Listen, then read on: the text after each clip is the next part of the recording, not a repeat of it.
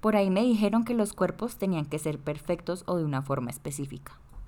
Hola, ¿cómo están? Hoy vamos a hablar sobre estereotipos vinculados al cuerpo, también hablaremos un poco sobre alimentación y la idea de hoy va a ser como justamente tocar estos temas.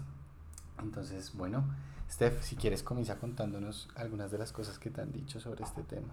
Sí, eh, antes de contarles un poquito, yo estoy muy emocionada por este capítulo porque es un tema que me apasiona, que me encanta, que he seguido de forma personal y profesional por un tiempito ya y del cual tengo muchas cosas que decir, pero es precisamente porque me han dicho tantas cosas al respecto de este tema, del tema de los cuerpos, de nuestros cuerpos y los cuerpos de los otros, que entonces sí, hay mucho de qué hablar pero me parece importante como empezar de pronto con, con esa frase inicial, con esa frase que escuchamos en un principio, que es que los cuerpos tienen que ser perfectos o que tienen que ser una talla específica o tienen que tener unas características específicas, que normalmente es, es acoplarse como a los cánones de belleza que tenemos en la sociedad, ¿no? Lo que para el que no sabe qué es canon de belleza, pues eh, se refiere como a esa ideal y esas características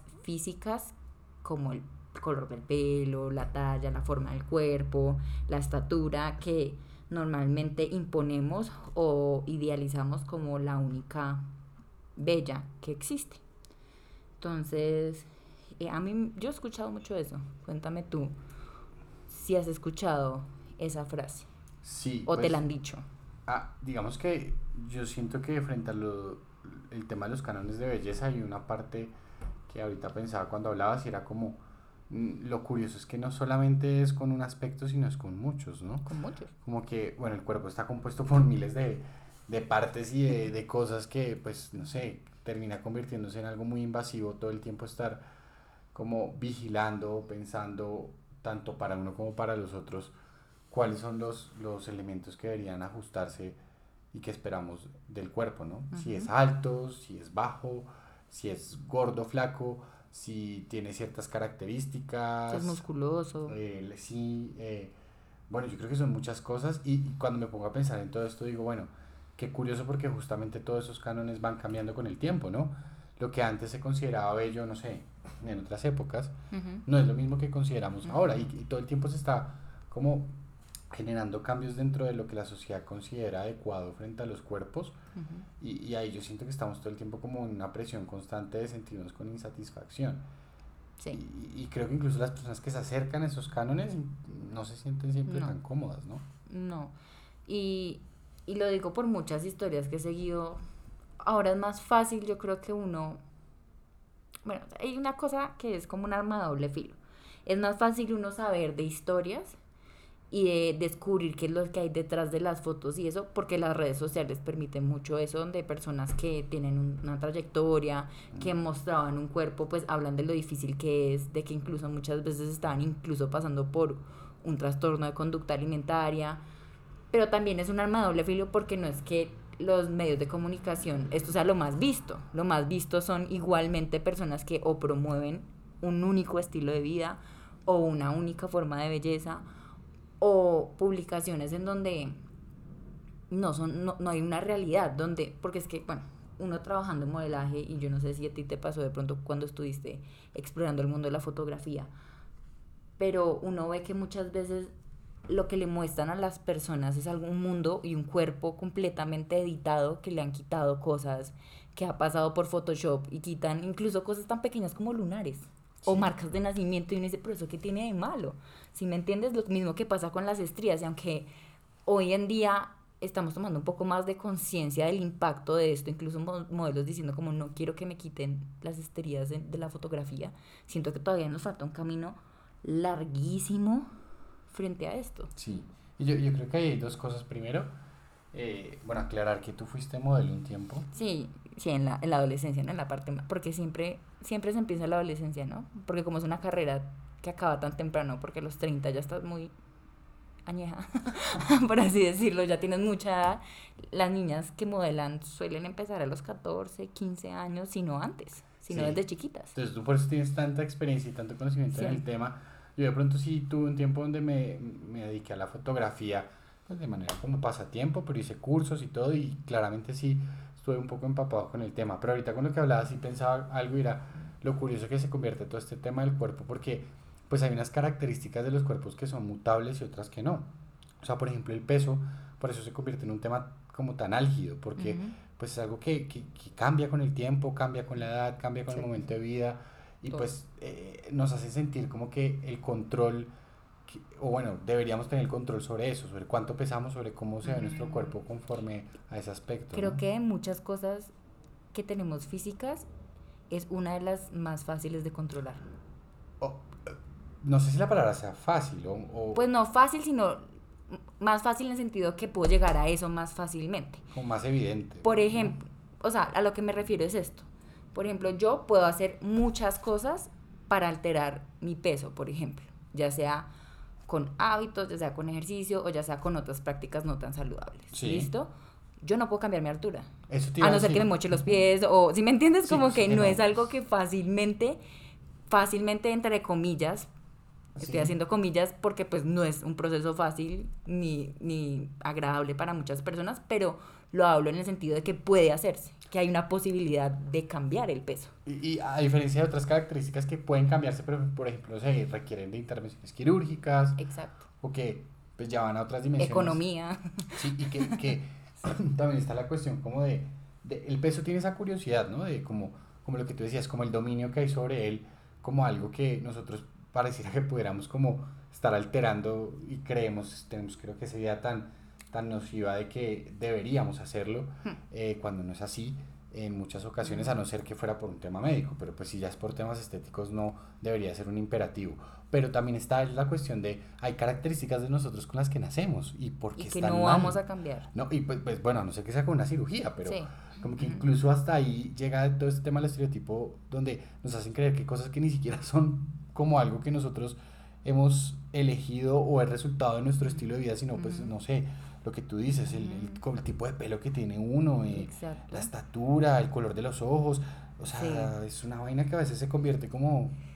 Abrumadora. Frenética. y sí, es frenética y es completamente abrumador. Y, y cuando hablabas, yo pensaba como, es que nos han dicho que hay que cambiar absolutamente todo para caer, como decían, como en un molde, como en, en lo que se espera de uno pero cuando te decía que hay cosas que no vamos a cambiar es, es porque muchas veces, y conozco historias de personas cercanas a mí y otras no tan cercanas, en donde luchan toda su vida tratando de cambiar algo que no pueden cambiar. Por ejemplo, pueden bajar de peso, y he tenido amigas que han bajado de peso, pero digamos en su genética, en su código genético, y ellas y toda su familia, por ejemplo, tienen los muslos más grandes o digamos genéticamente uno almacena eh, en una parte específica del cuerpo, digamos la grasa, ¿sí me entiendes? Entonces hay cosas que llegas a cumplir, pero hay otras que son mucho más difíciles y que no vas a cumplir a no ser que sea, como tú decías, con una cirugía estética.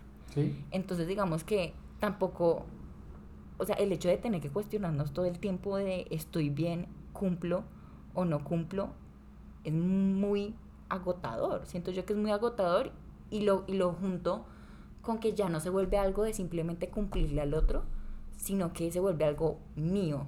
Y entonces, digamos, si yo no cumplo con eso, entonces no soy digno de recibir nada más.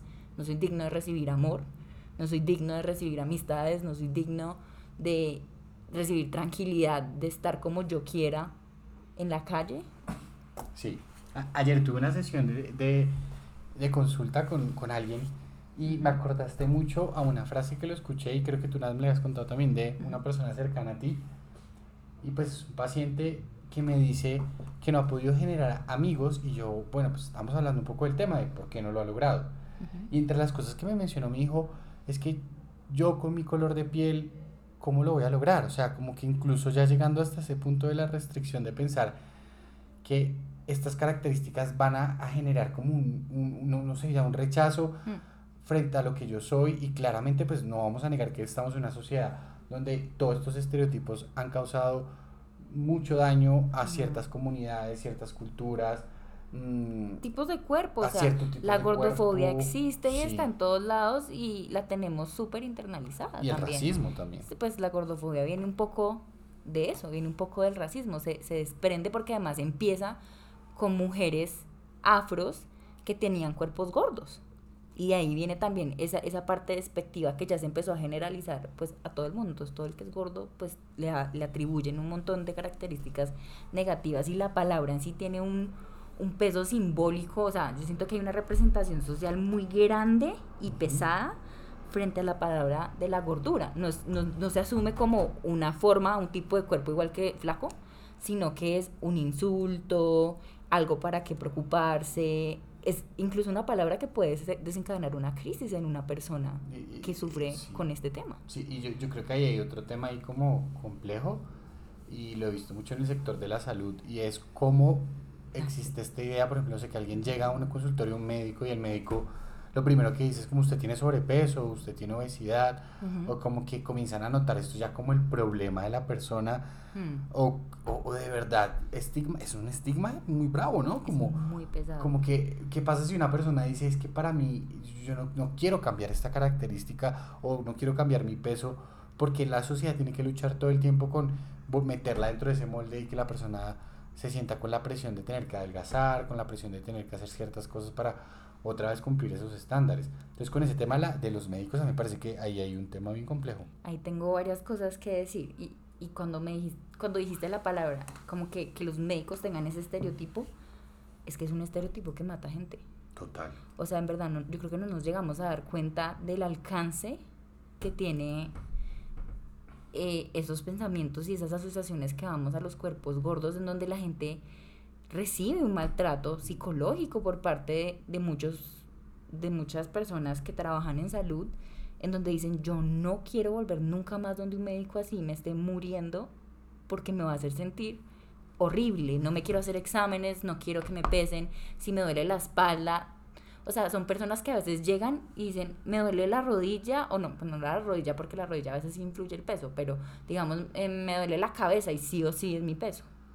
Todo lo que yo vaya va a ser mi peso, entonces ¿para qué voy? Y entonces termina una persona no yendo o no buscando una ayuda de parte de, de los empleados de salud por este estereotipo. Y, y además que los médicos también a veces abordan esto de una manera como tan simplista que a mí me molesta. Hace poco yo, yo también tengo mi tema y no voy casi a médicos por muchos motivos que tengo detrás, pero ese sí es un factor que yo creo que influye, que, pues, que, que influye un poco como en el aspecto. Hace poco estaba con dolor de cabeza porque tenía sinusitis, entonces eso es un tema respiratorio, o sea, pues fui donde el otorrino. Cuando estaba en la consulta, me pregunté, ¿cuánto estás pesando? Y le digo, y me dice, ah, estás como grueso, así fue la palabra. Y yo, ok, y, y como que yo dije, ok, yo te estoy consultando por esto, no por lo otro.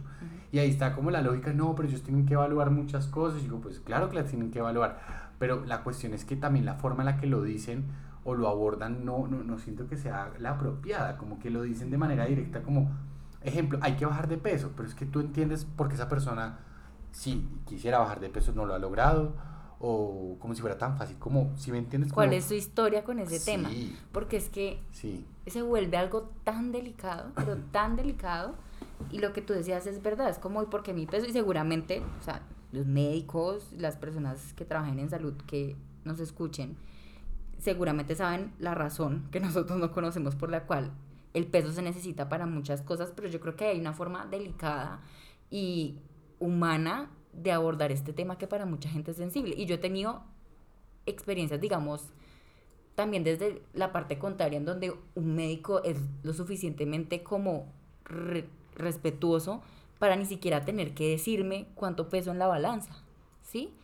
Que para mucha gente esa a veces es una opción para ir al médico, que van al médico, se pesan y el médico no tiene por qué decirles absolutamente nada, solamente anotan el peso para lo que lo necesitan, ¿sí me entiendes? Y es, y es lo que yo escucho muchas veces eh, a personas eh, con este tipo de cuerpo que hablan abiertamente de la discriminación que han sufrido, de, de cómo es su vida y cómo ha sido su vida luchando o enfrentando, más bien siento yo, más que luchando, eh, enfrentando y sobreviviendo a lo que trae estos estereotipos. Y, y es una mujer y ella decía como, como es que a veces o sea, en verdad no, no se dan cuenta y, y, o sea, la discriminación va tanto que llega a un punto en donde, y esto es algo que yo no sabía y aprendí con ella, ella es una influencer y se llama Fat Pandora, y en uno de los reels donde ella hablaba de su propia experiencia, ella mencionaba que, por ejemplo, ella es una persona que no puede adquirir una prepagada en Colombia porque por su peso y porque su peso es un riesgo y por más de que ella tenga los medios económicos para pagarlos, no la aceptan en una prepagada. Y esto yo siento que es profundamente discriminatorio. Mm, total. ¿No? Digamos, la prepagada te da acceso a muchas otras cosas que sí, obvio, es un, es, un, es un privilegio de poder pagarlo, pero te va a dar acceso muchas veces a una atención mejor o más rápida o más duradera. Em, hablemos simplemente desde lo que conocemos en procesos psicológicos. A veces la prepagada te da un proceso donde tú dices, bueno, puedo alcanzar algo. Las EPS no te van a dar un proceso, un tratamiento en psicología. Entonces yo digo como, bueno, ¿hasta dónde está llegando el alcance esto? Y, y hablando de lo médico, claro, el peso influye en muchas cosas y influye en ciertos casos en la salud, pero no lo es todo. Y hay estudios que verifican que el peso no necesariamente tiene que estar asociado a ciertas enfermedades, que eso ya es algo que antes se creía y que se ha ido desmitificando, pero el estereotipo y lo que suena a nivel social es tan grande que ni siquiera los profesionales que están tratando como de desmentir esto y de irse por otro lado, por ejemplo, muchas nutricionistas que no son enfocadas en el peso, entonces no siguen lo que es la cultura de la dieta, no llegan ni siquiera a sonar tan fuerte porque es que ya es ya es algo que tenemos como instalado en el chip, que aprendemos desde chiquiticos. Y te lo digo porque trabajo con niños y tengo niñas muy chiquitas preocupadas porque ya están asociando el peso con la aceptación y el cariño social y la capacidad de poder entrar dentro de un grupo. Sí, y, yo creo que ahí, con lo que acabaste de decir de los temas de salud, creo que eso se ha vuelto un mecanismo como muy, ay, no sé, parece una excusa, yo creo, de muchas personas para tratar de oprimir a otros frente al tema del cuerpo. Entonces es como, mm. Eh, no, si es que si te engordas te va a dar X o Y enfermedad, no sé, diabetes, hipertensión, miles de cosas, cuando realmente, y yo que, pues claramente a las personas que van a consulta conmigo, les tengo que preguntar por antecedentes de salud, me he encontrado con personas con hipertensión, hipotiroidismo, bueno, con muchas patologías y que sus cuerpos son completamente distintos. No, no, no hay como una casilla como diga, claro. es que si esta persona tiene sobrepeso, pues eh, entonces, eh, eh, está más asociada, pues de pronto, no sé, estamos hablando de un tema que los médicos entenderán más, pero como que ya a partir de esta idea de que son cosas como unicausales, como que el peso, no, no creo que sea así. yo tampoco creo que sea algo tan simple. Nada de los humanos es simple y yo creo que el, el cuerpo no es algo tan simple y yo sí he escuchado, o sea, yo te dije, a mí me encanta hablar de este tema y me encanta escuchar y aprender y en estos días escuché en un podcast muy famoso eh, que hablaban con una nutricionista que se especializó en genética. Y ella hablaba mucho y decía como, es que muchas veces es lo que traes en tus genes. Y para saber esto te toca hacerte un examen, o sea, no es algo que uno pueda ver por encima. No es algo que uno, que yo al verte diga, tú tienes el gen para tener un accidente cardiovascular como, como un paro cardiorrespiratorio o tú tienes tal gen que va a ser para la diabetes. Claro, como factor protector, pues existen muchas cosas que tú puedes hacer, incluso si tienes el gen, para prevenir de que eso no suceda. Pero entonces todos tenemos que ser delgados y todos tenemos que hacer tanta cantidad de ejercicio y comer de tal forma para que no nos enfermemos. Es que yo creo que eh, el tema que es complejo es la salud, ¿no? creo que eso puede dar para hablar de otro, de otro sí, todo un podcast, sí. Pero yo por lo menos siempre he estado muy interesado en el tema de la alimentación y la alimentación desde, digamos, una perspectiva de medicina funcional me parece muy interesante. He escuchado, eh, trato de leer del tema, pero sí siento que hay que distinguir como todas estas cosas, ¿no? No, no, no es equivalente a saludable el estar con un cuerpo de X, oye, forma, eso sí hay es una cosa compleja. ahorita me acordaba de la clase cuando yo estaba en pregrado, donde nos hablaron de los trastornos de la conducta alimentaria y recuerdo mucho que la profesora comenzó diciéndonos una cosa y es, uno no habla del cuerpo de las personas. Yo creo que eso es una premisa que todos deberíamos tener desde muy pequeños grabados en nuestra cabeza y es, Exacto. eso no se habla. O sea, tú no tienes por qué decirle a alguien cómo se ve su cuerpo, si está más gordo, más delgado. Ese tipo de características cuando se, se, se, se mencionan uno no alcanza a imaginar el impacto que causa Mm. eso en una persona. Mm. O sea, tú llegarías a decir, ay, te veo como más gordito. o- Repuestico. sí, ese tipo de frases. Mm. O te ves más delgado. O ese tipo de frases realmente no solo son eh, inapropiadas, sino que yo creo que como cultura las estamos promoviendo todo el tiempo. O sea, parece que a veces en los contextos familiares ese es como el primer comentario que hacen como, como para romper el hielo, que es como, ay, no te veo hace un año, ay, te engordaste. No, ¿No? Sí, o sea, sin pensar siquiera como, como de que em, no te pregunté. Gracias, como si yo no tuviera un espejo en mi casa para saber cómo me veo. Ah, tal gracias. No, no necesito que tú vengas a contarme cómo se ve cada parte de mi cuerpo y qué tanto he cambiado porque yo me puedo ver en mi casa.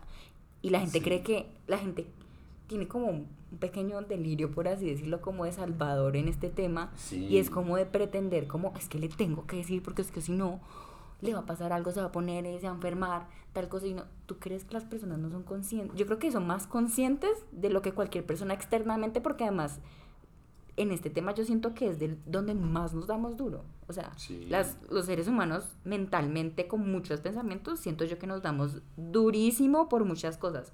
Pero el cuerpo, uy, el cuerpo es algo que yo creo que la mayoría fijamente te puedo decir, en algún momento yo mismo me he mentado a la madre por ser gordo, yo mismo me he prevenido o he dicho, no te mires al espejo, no quiero, o sea, O por ser verdaderamente, no- o por ser flaco también, o soy muy flaca, o no tengo suficiente carne, entonces también, es que eres flaca, pero no tan flaca como para no tener de dónde agarrar, como dice mucha gente.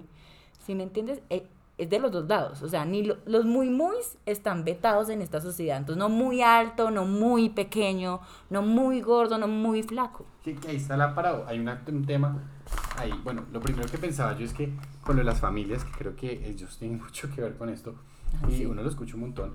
A veces yo veo también que está como el tema como de, de que la familia quiere hablarle a uno sobre lo que tiene y no tiene que comer. O, ay, como que estás comiendo mucho, no comas tanto. Ejemplo, una cena familiar. O deberías comer como más, como que, no sé, a veces también se meten con cosas que yo digo, esto también debería no, no tocarse en ese tipo de contextos. Pero yo pensaba una cosa y es como la diferencia que existe ante los, el estereotipo del cuerpo femenino y masculino. Porque Ah, sí. yo he escuchado mucho y, y como nuestra frase, frase por ahí me dijeron, eh, ejemplo hombres que me dicen, estoy muy delgado, ¿no? Como que Como si la delgadez dentro del contexto, entre comillas, masculino, Ujú. pareciera como rechazada, como que el hombre quiere aumentar de masa muscular y verse Porque más debe ser grande. fuerte, Sí. debe ser alto. Y- y- y- Eso pasa mucho con la altura, en Sí. los hombres. Eh, eh, eso, por ejemplo, y mira que ahí podemos como notar algunas distinciones entre cómo ocurre con, con, con el- la figura masculina y cómo ocurre con la femenina. Con la femenina. sí. Ejemplo en nuestra cultura, ¿no? En otras puede ser distinto. Sí. Pero al hombre sí lo he escuchado en reiteradas ocasiones como que el estar delgado no es algo positivo Yo ni que consideren adecuado, entre comillas. La- la- el estar en sobrepeso o, entre comillas, gordura tampoco. Pero sí, la mujer creo que lo vive de otra forma, ¿no? Yo siento que lo, vive más directo, más constante y más demandante. Y esto tiene que ver con muchas cosas. Tú ahí tocaste el tema de la familia, que yo creo que es algo importantísimo, pero yo creo que como sociedad hay muchas instituciones que nos componen que nos llevan y nos promueven este pensamiento. Por ejemplo, tú hablabas de la familia, o sea, el núcleo donde llegamos y todas las mujeres que yo con las que he trabajado, creo que cuando abordamos un poco de dónde vienen estos pensamientos, esta inseguridad, esta, esta preocupación por el peso y la alimentación, vienen de sus casas. Y como veíamos en la clase de trastornos de la conducta alimentaria, muchas veces tiene que ver con esa relación con mi familia, incluso con mi madre. ¿Sí? Es algo que se aprende no solamente de lo que me, me dicen, digamos, en los medios de comunicación o en mis pares, sino también de lo que me modelan en mi casa. Sí, muchas madres O que padres. han, o padres también, que han, que han luchado con su propio cuerpo, incluso con dificultades en salud mental que tienen que ver con el cuerpo, y que modelan sin intención porque ningún papá quiere en el fondo hacerle daño, papá, hablo pues refiriéndome a papá y mamá, hacerle daño a su hijo o ¿Tú cómo enseñarle algo, algo malo. Porque trabajando con padres me he dado cuenta que sí hay padres que hacen cosas muy dañinas y cosas que uno dice cuando lo ve desde afuera, pero cuando es desde la experiencia de la persona, muchas veces la persona genuinamente cree que lo hace desde el amor. Genuinamente cree que es lo mejor para su hijo. Genuinamente cree que es lo correcto. Pero, mira que yo ahí, ahí, antes de te interrumpo, porque uy, para mí este tema es tema de otro podcast, pero es muy álgido. Y es el tema de las familias. Cuando a mí me dicen que todos los padres quieren lo mejor para sus hijos o los aman, eso no es verdad. Yo creo que los contextos en los que nosotros podemos rodearnos es muy común que notemos eso en las familias, pero existen padres que realmente no lo hacen. Bueno, es que lo que pasa es que el querer ahí es una cosa muy subjetiva, ¿no? El querer ahí, pero, pero incluso padres que han hecho cosas horribles, bueno, no tan horribles, pues nos podemos imaginar cosas muy, muy horribles, pero cosas que le terminan haciendo daño a sus hijos, muchas veces es de una verdadera convicción de creer que eso es lo correcto. Ah, bueno, eso es cierto y muchas veces eso es lo correcto, es de un amor en el sentido como de que yo quería lo mejor para mi hijo y pensé que esto era lo correcto para mi hijo. Sí, sí, eso lo he escuchado mucho. Sí, entonces como que me voy refiriendo un poco a eso y un poco hacerlo de una forma no tan consciente, no tan voy a hacer esto como para que desarrolle un miedo a... No, no. más como de que esta es la forma en la que yo incluso estoy viviendo mi corporalidad y como yo me relaciono con mi alimentación que termina siendo una un modelamiento para que el hijo o la hija adopte esas conductas de riesgo. Sí, total. ¿No? Pues es que ese es el factor primordial, yo creo que en esta cuestión, y también los colegios, ¿no? Los colegios.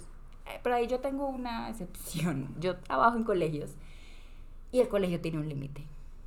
De verdad que el colegio tiene un límite y lo digo porque trabajamos con, en su mayoría mujeres, niñas, con trastornos de la conducta alimentaria y el control que tiene uno estando dentro de un colegio, incluso siendo psicólogo, siendo profesor, es limitado, porque hay cosas que uno no va a poder sobrepasar porque ahí está el límite de la educación y de la institución educativa. Sí, sí, sí, sí. Ahí está el límite. Pero digamos que sí, la educación eh, y reforzarlas como que el pensamiento positivo frente a la corporalidad, a la diversidad, a una alimentación balanceada que incluya todo y no satanice tipos de alimentos, pues claro que eso tiene un impacto muy fuerte. Y digamos que para los colegios, para mí, una cosa de lo más importante es el trabajo con padres, ¿no? De pronto orientar un poco como que esas conductas o dar información que de pronto los papás no conocen, porque es que los papás no tienen por qué saberlo todo, mm. ¿no? Entonces, frente a este tema específicamente, pues igual. Y la otra institución que bueno, las organizaciones, que bueno, lo mismo pasa con los medios de trabajo que cuidan a sus empleados, ¿no? Como que tener cuidado frente a no estereotipar de que entonces hiciste el examen médico y entonces no sos de alto riesgo necesariamente porque tenés tanto peso, cosas que también se pueden ver incluso en la parte laboral de nosotros como adultos, ¿no? Mm. Y bueno, los medios de comunicación yo siento que son como ahí el, el como el grueso, el, mo, el grueso operandi de todo esto. Porque promueven muchas cosas y esto tiene que ver con el capitalismo, o sea, no, no, nos podemos hacer los ciegos de que el sistema capitalista no está ahí porque es que básicamente es promover o crear una inseguridad para vender soluciones. Sí, es y, y entonces es todo lo que yo consumo con tal de obtener ese cuerpo. Consumo sustancias, consumo, eh, no sé, alimentos eh, saludables, equipos de ejercicio o mensualidades de gimnasios, consumo geles mágicas, pastillas, que mm. te, incluso te pueden hacer mucho daño en la salud. Consumo un montón de cosas y además siempre es como un efecto mágico que dicen. Entonces es como, como el negocio alimentándose de la inseguridad y, y, y, y de lo que le duele a las personas, ¿no? Sí, yo, yo, creo que ahí en ese tema eh, eh, que tocas tú de, de las formas de adelgazar, como nos las han vendido, o las formas de aumentar de peso, porque también está, ¿no? Como sí, a, este la inversa, ajá. No sé qué. A la inversa, proteínas o, incluso pues esas cosas que venden para las personas que van mucho al gimnasio, que quieren crecer y esteroides. Eso también lo venden para las personas que, que pues, quieren que quieren cambiar su cuerpo radicalmente. Y, y, bueno, yo creo que con todo eso lo que tú dices como, no sé si será solo un tema del capitalismo, sino que yo creo que también la invitación a reflexionar con esto es como qué papel estamos cumpliendo nosotros en la vida de las personas que tenemos alrededor mm. relacionado con esto. somos de los que vamos y le promovemos a la persona que se compre la pastilla o le decimos, mira, tómate tal cosa que esto te va a ayudar a adelgazar, ejemplo. O entramos en estos juegos como de, de promover ese tipo de cosas. eh, estamos todo el tiempo vigilando el peso de los demás o cómo se ven, o realmente estamos conscientes de que eso es un factor completamente secundario. Es que yo creo, claro, que el cuerpo es el lugar que nosotros habitamos, pero lejos es de ser una de las cosas más importantes de lo que somos nosotros como personas. Y en ocasiones pasa a un segundo plano, ¿no? Y, y, y, es como, como lo que tú eres, las características tuyas, tus logros, pueden verse opacados porque el, el tema de conversación de los otros o de la familia es cómo te ves. A mí eso me parece algo muy complejo, ¿no? Porque eh, pues, es como sentirse todo el tiempo juzgado por... Juzgado e insuficiente. Sí, sí. ¿No? Es como, es, es muy invalidante, como nos dirían por ahí. Sí. Sí, o sea, nos, nos dicen que, que por más, o sea, que no es suficiente tener muchas otras cualidades como las que tú mencionaste, Sí. porque lo más importante siempre es lo que se ve, Es- el ajá, físico. Tal cual. Y ahí yo pensaba un poco como, como cuando tú mencionaste, ay, ¿qué fue lo que dijiste? Habías dicho algo muy, muy específico como de que la forma en la que nos hace sentir eso y, y yo digo como, hemos hablado mucho de la salud, aquí como que hemos tocado el tema de cómo se ve en la salud o el peso, pero nadie se pone a pensar cuál es el impacto en la salud mental. Ujú, ¿No? Con este ujú. tema. Sí. O sea, es como que hablamos del riesgo, el riesgo de tener eh, problemas cardíacos, diabetes, muchas otras cosas, pero ¿y el riesgo de la salud mental? O sea, más de una ansiedad por este tema, más de un trastorno alimenticio por este tema, claramente, depresión, o sea, yo siento que son muchas cosas que pueden surgir de, de uno empezar a hacer comentarios tan a la ligera. Tú decías, hay que tener como una responsabilidad y un sentido de, de- y yo lo he hecho, como de cuestionarme a mí misma, porque todos hemos caído, y yo no te voy a decir mentiras de que yo he hablado del cuerpo de otras personas, claramente que sí, que sí he juzgado, claramente que sí, pero para mí ha sido todo un proceso reaprender y reeducarme frente a, porque eso no está bien, escuchando incluso de la boca de las mismas personas que han tenido un problema grave de salud mental por este tema, que han dicho, es que cuando a mí me decían, qué linda te ves más delgada, eso era lo que más me incentivaba a no comer. Yo podía saber que estaba mal, querer buscar ayuda, pero en el momento en que una persona se me acerca y me dice, tan linda que estás más flaca, ¿qué estás haciendo? Yo decía, vale la pena completamente estar muriéndome de hambre. Y lo mismo lo con- pues de la forma contraria, decirle a alguien como, mira, subiste de peso, tú no sabes eso que detona en la salud mental de esa persona.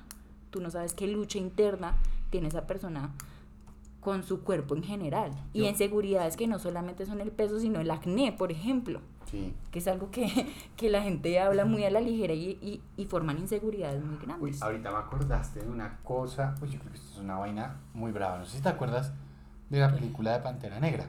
Sí, Nosotros fuimos a verla dos juntos, sí. juntos. Pero tú sabes que el actor de la primera Sí, falleció falleció por cáncer. sí. por cáncer. Ujú. Bueno, pues yo no sé si te acuerdas de todo lo que ocurrió con eso.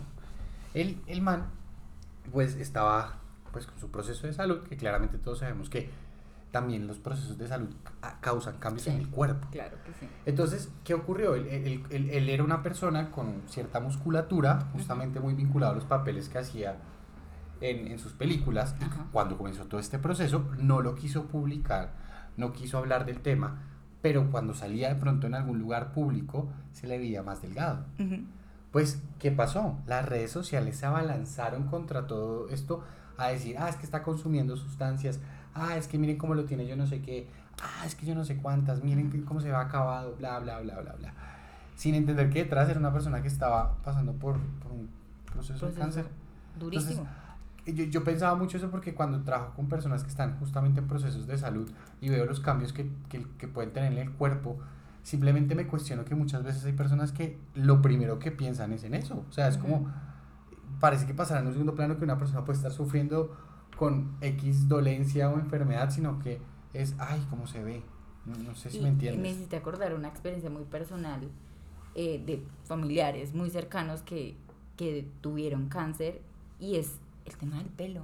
O sea, y como una persona que está pasando por una quimio no se puede sentir lo suficientemente tranquila de no usar una peluca porque le incomoda, porque no le gusta, porque la hace sudar o porque simplemente es algo más en qué pensar y no quiere pensar porque ya tiene mucho en qué pensar. Y es como sentir la presión socialmente de que o usas peluca o usas gorro o te tienes que tapar porque eso es algo que físicamente, socialmente no te vamos a aceptar. O porque lo preguntan, que ahí es donde está la cuestión, la gente, porque es que yo creo que este tema a mí lo que más me incita es a pensar porque la gente es tan invasiva. La gente no debería ser tan invasiva. Y creo que lo es. O sea, más allá que la persona use o no use una, porque puede que lo quiera hacer y está completamente entendible. Sí, hay gente que sí. pero el que no debería sentirse tan tranquilo como el que, no sí. Le van a preguntar. De decir, no quiero y nadie me va a decir nada y no me van a juzgar. Y esa es la cuestión. O sea, yo creo que el cuerpo es como la casa de uno también. O sea, uno llegar a la casa de alguien a señalarle y decir, mira cómo tenés ese cuadro así, mira cómo estás organizado, eso no me gusta, antes la tenías mejor, no sé, decorada. Uno no hace ese tipo de cosas. O bueno, hay gente que sí, pero porque con el cuerpo sí es una cosa que hemos normalizado, que la gente puede llegar y como que meterse con este tema y todo el tiempo estar haciendo ese tipo de, de, de comentarios. Y yo creo que a, mí esto me genera como bastante malestar es pensar que hay personas que tienen que estar liando, y volvemos al tema de la familia porque es inevitable con esto todos los días. O sea, de pronto uno que, no sé, cuando vuelve a una reunión con X o Y personas... En diciembre. En diciembre, no sé qué. Pero hay personas que esto se les convierte en el día a día. En su día a día. El discurso que escuchan todos los días desde que se despiertan hasta que se duermen, ¿no? Y ahí uno dice, joder madre, es que cómo no afecta la salud mental. Total. ¿Cómo no vas a afectar la salud mental? Es como si todo el tiempo te estuvieran diciendo no sos suficiente, no estás bien, tienes que cambiar, tienes que cambiar. Y de una forma muy frustrante porque seguramente las personas que quieren cambiar su cuerpo ya han hecho mil y centenares de cosas para lograrlo. O sea, estoy segura que ninguno ha dicho, no, es que yo no he intentado, no, han intentado absolutamente todas las recetas mágicas que venden por ahí. Y yo creo que eso es como una realidad que tenemos que despertar porque es que los índices de trastornos de la conducta alimentaria son muy altos, han aumentado demasiado, los vemos en los colegios, los vemos en las universidades, lo ve la OMS donde dice que es el segundo trastorno que causa más mortalidad después de la, la depresión y suicidio, si me entiendes? Es como una persona se está, está dejando de comer hasta el punto en que su cuerpo ya no puede funcionar. Sí. Sí, entonces eso debería ser como como un wow, como, a ver, ¿qué nos está pasando y por qué está? ¿Qué, qué estamos haciendo? ¿Qué como sociedad y como individuos, individualmente podemos hacer para aportar nuestro granito de arena y que esto no siga sucediendo?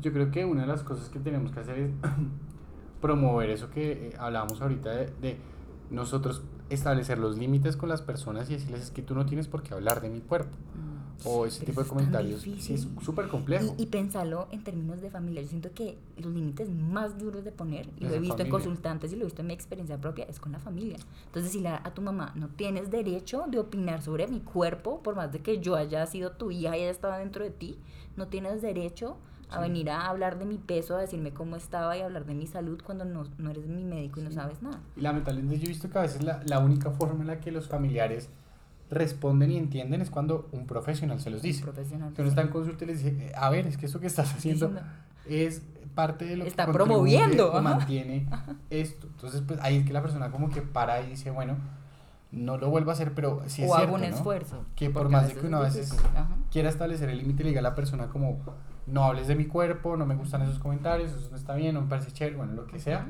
Hay personas que ya lo tienen casi que como deporte. Y a mí me parece que también eso es como una demuestra de mucha superficialidad, ¿no? Y yo me cuestiono y digo, las personas que hablan tanto de esto, ¿acaso no tienen nada más de qué hablar? Es una cultura de la estética, donde todo es belleza. Y, ¿sabes qué? Me hiciste acordar de algo que vi en Twitter justamente este fin de semana, que fue el reinado de Miss Universo. Sí, sí, sí, Y yo veía como había muchas personas muy enojadas en Twitter porque no había ganado la señorita Colombia que Claro, yo veo esos certámenes y digo, madre, a mí todas me parecen hermosas. ¿Me entiendes? Y, y, mucha gente enojada que porque ya estaban tomando en cuenta otros criterios para escoger la ganadora y eran, o sea, comentarios tan agresivos como de que la inclusión se tiene que dejar para otro lugar porque este es un lugar netamente de belleza física este es un lugar en donde siempre tiene que primar la belleza. Y todo el mundo defendiendo, diciendo más o menos como la persona que ganó no se merece ese premio porque no es tan linda físicamente. Y yo digo, madre, pero es que la belleza que es para vos no es para todo el mundo, la belleza es muy subjetiva, ¿no? Y lo que tiene que ver con, como bueno, ¿cuántos años llevamos luchando y diciendo como no nos pongan en un estereotipo, no nos digan que tenemos que ser tal cosa y tal otra, no nos desmeriten nuestros otros logros solo por lo físico, sobre todo en las mujeres, y luego llegan certámenes como estos, y entonces todo el mundo se vuelca de nuevo a ese estereotipo y, y, y a esas ideas tan antiguas para mí. Y yo digo, madre, ¿a qué le estamos dando prioridad?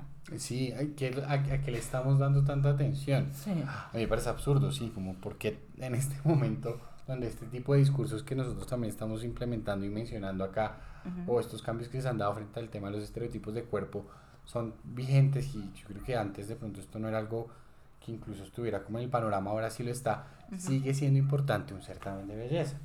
Me parece que es, es, es, bien interesante también ver qué hay detrás, porque mm, justamente lo que tú decías, tú ahorita que hablas de los certámenes me acordaste a, a otra cosa y es también eh, los estereotipos frente al cuerpo tienen un impacto también eh, en un tema que a mí me parece muy, muy importante abordar y es el de las personas, por ejemplo, trans. Uy, sí. ¿No? Eso es verdad. A mí ese tema siempre me ha llamado mucho la atención porque eh, este tema de lo que es femenino o lo que es masculino, uy, a mí me causa mucho conflicto porque eso también nos ha metido a la idea de, y lo he escuchado a veces en muchos comentarios, que es como, como, como, como, no es que por esas características que tiene una persona trans, eh, ah, no es un hombre, es una mujer, o no sé si me entiendes. Como que... Sí, es que queremos definir a todo el mundo.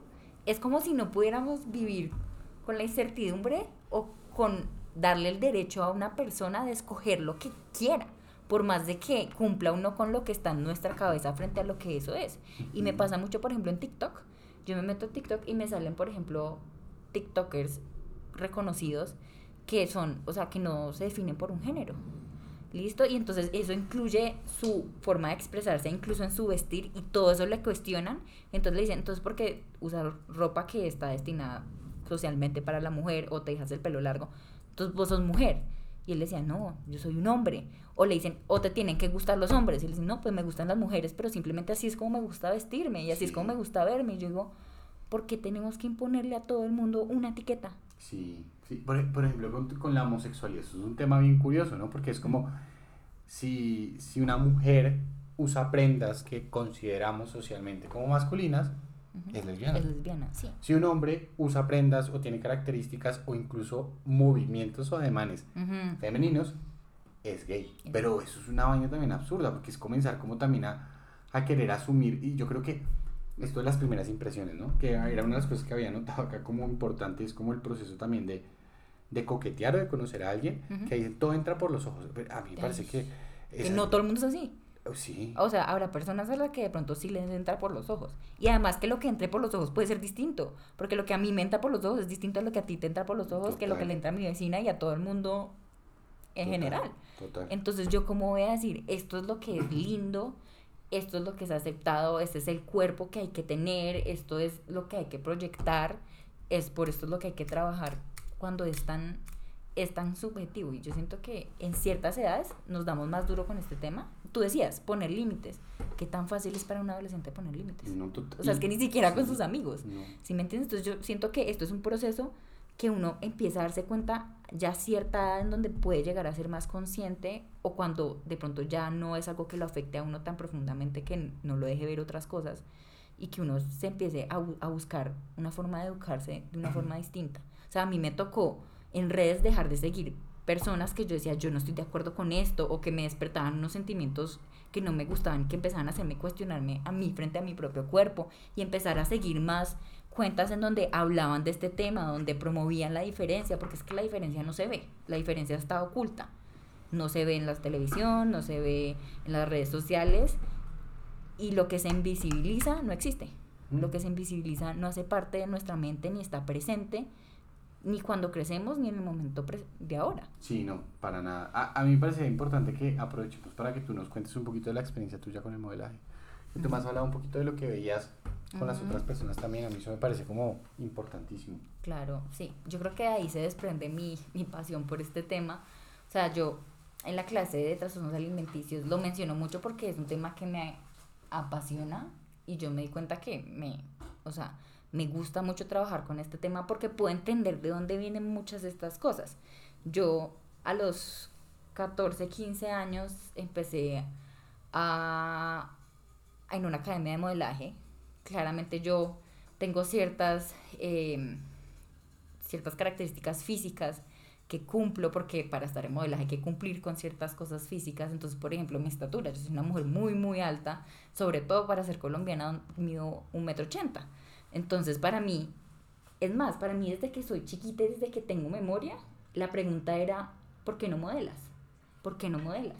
¿Por qué no estás en modelaje? Más allá de que yo dijera, no me interesa, y que nadie más, el externo, pues a mi familia no, pero alguien más externo dijera como, como es lo que te tiene que gustar. Y cómo no te va a gustar algo que te va a dar tanto reconocimiento social. Cómo no te va a gustar algo que te puede dar una carrera, algo que te puede dar.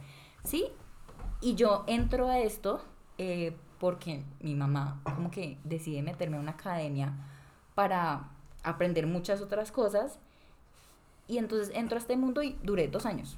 Básicamente no pude con más por todo lo que veía. Y yo era, estaba pequeña, o sea, tenía 16 años, 15 años, pero era súper consciente de todo lo que nos estaban diciendo y yo lo sentía extremadamente, extremadamente violento hmm. hacia mí y hacia mis compañeras, viendo como más de una dejaba de comer, viendo como más de una me escribía, me siento culpable por comer esto, no voy a comer más, no como en todo el día, sabiendo como más de una salía llorando de un casting porque o no cumplía con la estatura o había ido a vacaciones a otro lugar y había subido de peso, entonces ya no cumplía con las medidas porque te miden cadera, te miden cintura, te miden busto, te miden estatura, te miden absolutamente todo. Buscando más o menos como me dijo una vez uno de los que manejaba la agencia de modelaje, como es que ustedes son como maniquís que caminan, ¿sí? Porque ustedes, y hay una diferencia, la mujer que modela en shows eh, de moda es muy distinta a una reina, por ejemplo, de un reinado de belleza.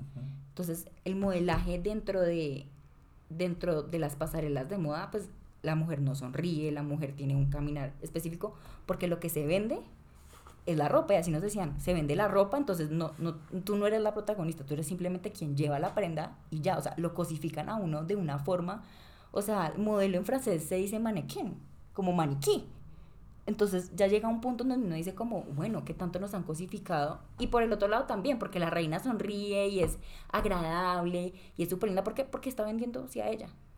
Ella es el producto. Pero es una industria muy deshumanizada. Es una industria súper deshumanizada. Y, y eso hace que tenga tantos efectos en la salud mental. Y yo siento que ahora se ha vuelto un poco más un tema más público, donde las modelos se enfrentan a consumo de sustancias para sobrellevar los horarios que tienen, para mantener muchas veces la delgadez porque lo utilizan como una forma.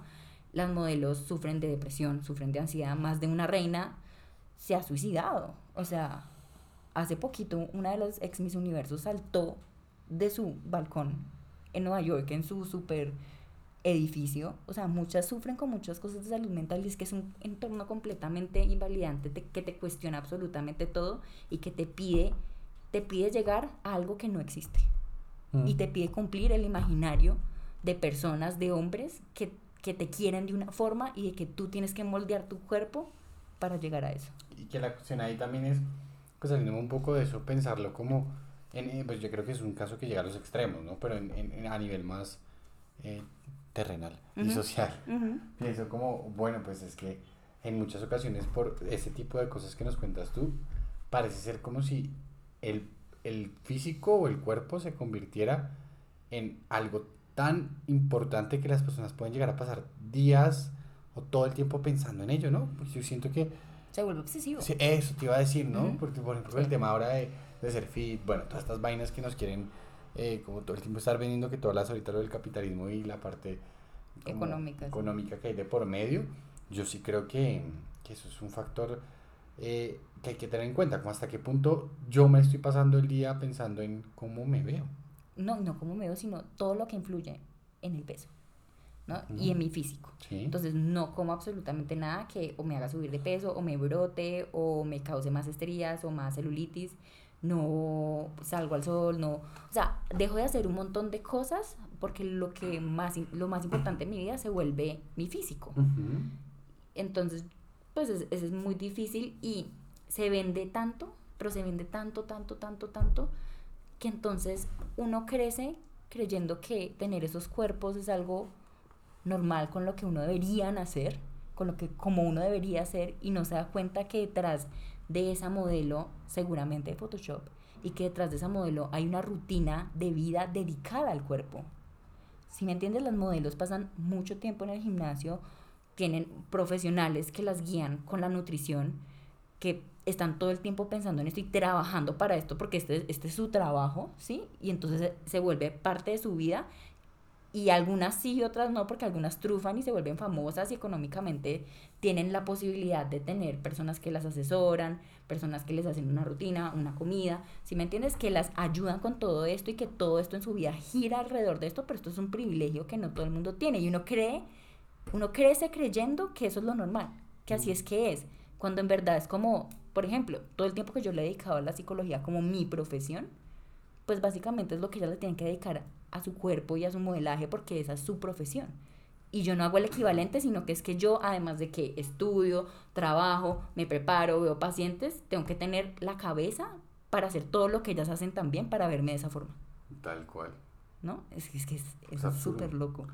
Sí. Pues eso se comienza a convertir en algo que ya interfiere en la vida de las personas. O sea, claro. Y, y, y nos, como te decía ahorita, nos pasamos parte del día, de la vida, como concentrados en este, en este aspecto y, y, no nos damos cuenta, como tú decías, es que hay un montón de áreas de nuestra vida que pueden perder el valor o la importancia o nosotros nos podemos sentir cohibidos. Ejemplo, pues ahorita cuando nos, no, las personas no se sienten cómodas con su cuerpo, esto las puede llevar a aislarse, las puede llevar a, a no tomarse fotos. Que, eh, yo he tenido este, este tipo de casos, ¿no? Como de personas que sí, no, no participan de, de, de algo que quieren participar por cómo se ve. O sea, parece ser que la barrera es tan grande entre, entre lo que yo percibo o cómo me siento con mi cuerpo y lo que quiero vivir o quiero hacer que justamente eh, eh, puede llevar, como tú decías ahorita, a un deterioro en la salud mental impresionante. Y lo he visto, o sea, muchas personas me, en consulta me hablan mucho del tema, de cómo me veo, de decirme yo soy capaz de verme en una foto, de tomarme una foto. Para muchos ese es el eh, objetivo de la terapia, ¿no? Sí, hablar Lograr de ese tema. hacer esas cosas porque no los dejan. Y también, o sea, lo que a mí me ha pasado en mi propio proceso de cambiar mi forma de pensar, porque claramente estar en el mundo del modelaje, también en el entorno en el que hemos crecido, en el que yo crecí, en la ciudad en la que yo crecí, bueno, en la que crecimos, porque crecimos en la misma ciudad, eh, me ha tocado aprender un montón de cosas.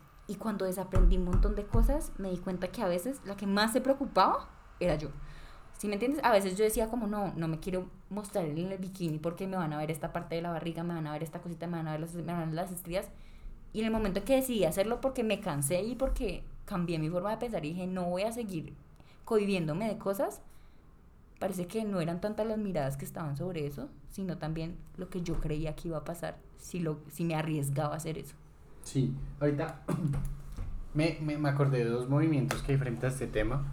Uno es como el body positive y otro, hay otro que es, no me acuerdo el nombre. Body neutrality. Ese. Entonces estaba pensando mucho como en eso y como este tema, muchas veces las personas lo abordan y nos hablan de la autoestima como equivalente a sentirme bien con mi cuerpo yo no creo que se trate de eso, no creo que se trate como de amar mi cuerpo, bueno, como todas estas cosas positivas que venden en Sí, que ya es extremadamente, sí, sí. Como mírate al espejo y ama tu cuerpo, esas cosas son absurdas, o sea, a mí me parece que rayan Que no a todo el mundo le funciona. Sí, no, más bien poquitos a los que les funciona. y además es, que no modifican nada. No, es, es una cosa que yo jamás haría en consulta, pero he escuchado de personas que sí promueven ese tipo de prácticas, pero para mí lo que vamos más allá de de esta idea de que la autoestima aumente y que nos, nos podamos sentir como... O que logremos ese objetivo que tenemos tal cual en la cabeza. Ajá, e, ese tipo de cosas yo creo que lo que tendríamos que entender también es como, para mí en, en este caso, es que tanta atención, valor o, o importancia estoy yo dándole al físico ni siquiera solo de uno, del que está a mi lado, de mi pareja, porque hay incluso personas que son invasivas con la pareja. sí, no puedes comerte un postre. O si yo estoy en dieta, ¿tú estás en dieta? Sí. Sí, lo he escuchado. Ese tipo de cosas pasan. Entonces es, es como, no, o sea, para mí ni siquiera se trata de como amemos nuestro cuerpo. No, no se trata de eso. Se trata de eh, que tanta atención le brindo yo a eso. Y no que tanta atención, sino porque no es algo que podemos aceptar. Porque tenemos que estar luchando todo el tiempo. No lo tienes que amar Sí. Porque puede que no lo ames y tu relación esté tan deteriorada y toque trabajar tanto que en este momento y en mucho tiempo no lo puedas amar, pero tampoco lo odies. Simplemente acepta cosas que no vas a poder cambiar y trabaja en ti mismo porque es un trabajo de toda la vida y de todo el tiempo y de y muy profundo. Entonces, no sé, pienso que si hay alguien que nos está escuchando que se siente identificado con todo lo que hemos dicho, que, que de pronto es algo que le resuena y con algo con lo que esté luchando o esté sufriendo en este momento, pues no sé, pienso que quiero mandar un mensaje como alentador de decir que hay gente que piensa distinto allá afuera, que uno puede cambiar cómo piensa y eventualmente la forma en la que se comporta y cómo se habla con su propio cuerpo y que siempre en la medida en que puedan pues también pues buscar ayuda y, y, y recibir apoyo dentro de este proceso porque les recordamos que el proceso psicológico no es solamente para cuando ya tenemos o estamos súper mal o ya nos han diagnosticado con algo, sino también para trabajar cosas que de pronto nos pesan en el día a día y que, y que sería chévere si puedo recibir una ayuda de parte de alguien, de algún profesional que me pueda dar una mirada y, enseñarme un poco también cómo empezar a cuestionar todos estos pensamientos que están tan arraigados en mi, en mi mente. Sí, sí, ese tema de la relación con el cuerpo creo que es transversal a muchas cosas y, y, buscar de pronto hablarlo en estos contextos donde no hay juicio de por medio es fundamental. Es fundamental y es de pronto pues, sentir que alguien te entiende dentro de, de una sociedad que no entiende la diferencia y que no entiende el sentirse mal por esto y, y el que oculta lo que todo esto causa y, y, bueno, y en términos de alimentación, porque hablamos de alimentación y hablamos de salud, pues nunca está de más consultar a un profesional en nutrición que sea respetuoso con nuestro cuerpo, que, que nos apoye y que nos pueda brindar una orientación más adecuada a frente a cómo en verdad podemos comer de una forma en que sea bien para nosotros y saludable para nosotros. Así es. Entonces, gracias por escucharnos. Sí, nos vemos en el próximo capítulo. Chao. Chao.